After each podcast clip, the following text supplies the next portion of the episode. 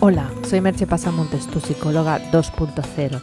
Si quieres hacer un verdadero cambio este verano que te permita volver en septiembre con las ideas bien claras y sabiendo cómo quieres que sea tu vida, entra y consulta mi curso online Dueño de tus emociones, capitán de tu destino. Puede ser tu mejor plan para este verano. El podcast de hoy lleva por título 17 claves para desconectar en vacaciones. Llega ese momento del año en que tenemos que hablar de nuevo de desconectar en vacaciones. Y tenemos que hacerlo, tengo que hacerlo, porque aunque parezca que lo natural y obvio es desconectar en vacaciones, muchas personas no lo hacen. Y más ahora en que la conexión a Internet nos permite estar conectados prácticamente desde cualquier lugar y en todo momento a nuestro trabajo. Trabajar es tan importante como descansar. O mejor dicho, descansar es tan importante como trabajar. Hay que ser capaces de alternar los periodos de trabajo y descanso de manera natural, y debe hacerse durante todo el año. Pero es cierto que las vacaciones son un momento especialmente propicio para ello.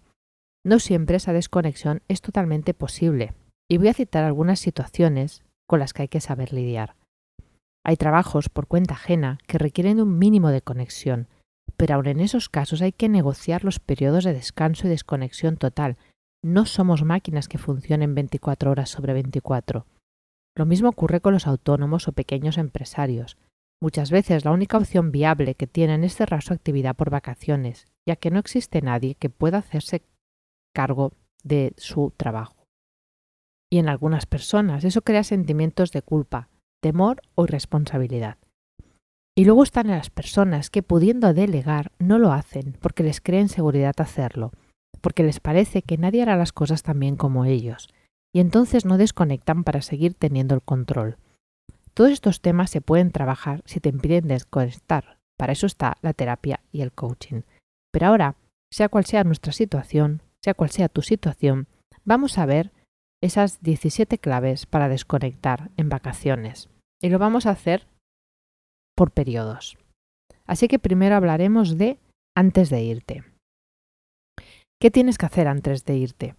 Trata de ir cerrando temas, tanto de facto como internamente. Los temas abiertos ocupan espacio en nuestro cerebro y te impiden desconectar. Asume que hay cosas que no podrán hacerse antes de vacaciones. Querer hacerlo todo es garantía de agobiarte. Delega todo lo que te sea posible delegar y deja responsables si los hay el tema de desconectar del todo o mantener el contacto. En este tema has de ser muy sincero contigo mismo y ver el grado de enganche que tienes al trabajo. Tratar de estar más desconectado de lo que realmente quieres te puede causar más angustia que tranquilidad. Trata de buscar ese equilibrio. También es de valorar el tipo de trabajo que tienes y qué desconexión real te permite. Si es posible, ha de ser total. Y si no lo es, ver cómo puedes limitar el estar conectado poner horarios, por ejemplo, y sobre todo valorar su repercusión en ti y en los de tu entorno. Puedes mantener un cierto grado de conexión solo si no te genera preocupación. Si cada vez que consultas un mail te quedas una hora dándole vueltas al tema, mejor no hacerlo. Si lo tienes que hacer por obligación, negocia una compensación por ello. Y si eres autónomo, estarías en el mismo caso que el anterior, con la diferencia que tú sí puedes decidir cerrar por unos días, y emplazar a tus posibles clientes a tu vuelta. ¿Qué hacer durante las vacaciones? Ante todo, descansa y cambia de aire si te es posible. También puedes tratar de introducir un nuevo hábito saludable o realizar un aprendizaje siempre y cuando eso no te cree sobrecarga. Es también un buen momento para empezar a practicar mindfulness, ya que al estar más relajado te será más fácil conectar con los ejercicios y ya tendrás un poco de práctica para seguir practicando mindfulness a tu vuelta. Recuerda también que por muchas cosas que quieras hacer el tiempo es limitado. No te satures más de la cuenta haciendo actividades porque si no volverás más cansado de lo que te fuiste. Permítete fluir. Y sobre todo, trata de vivir el momento, de disfrutar de los días que tienes para cambiar el ritmo y no pretender que todo sea como tú quisiera. Te ahorrarás disgustos si no te peleas con la realidad. Y en la semana de vuelta, ve paso a paso Parece obvio, pero hay que entender que no te puedes poner al día en unas horas. No te sobrecargues de trabajo los primeros días. y mantén alguna actividad de ocio fuera del trabajo, todo el tiempo que te sea posible, y trata de extenderla al resto del año. Recuerda también que para desconectar de verdad se necesita de una a dos semanas. En menos tiempo el cuerpo no acaba de enterarse del cambio de ritmo y por tanto la desconexión es parcial. Tómate ese tiempo si puedes, ya que te será más fácil notar los efectos de la desconexión. Y seas cual sea tu caso, sobre todo disfruta.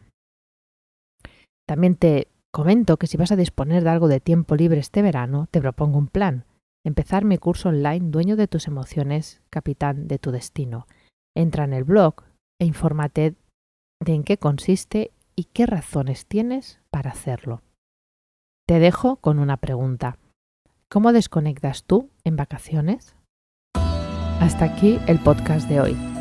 Puedes encontrar toda la información sobre el hablado en el podcast, sobre el curso online y sobre mis servicios profesionales de psicoterapia y coaching online en www.merchepasamontes.com. Te espero en el próximo podcast. Bye bye.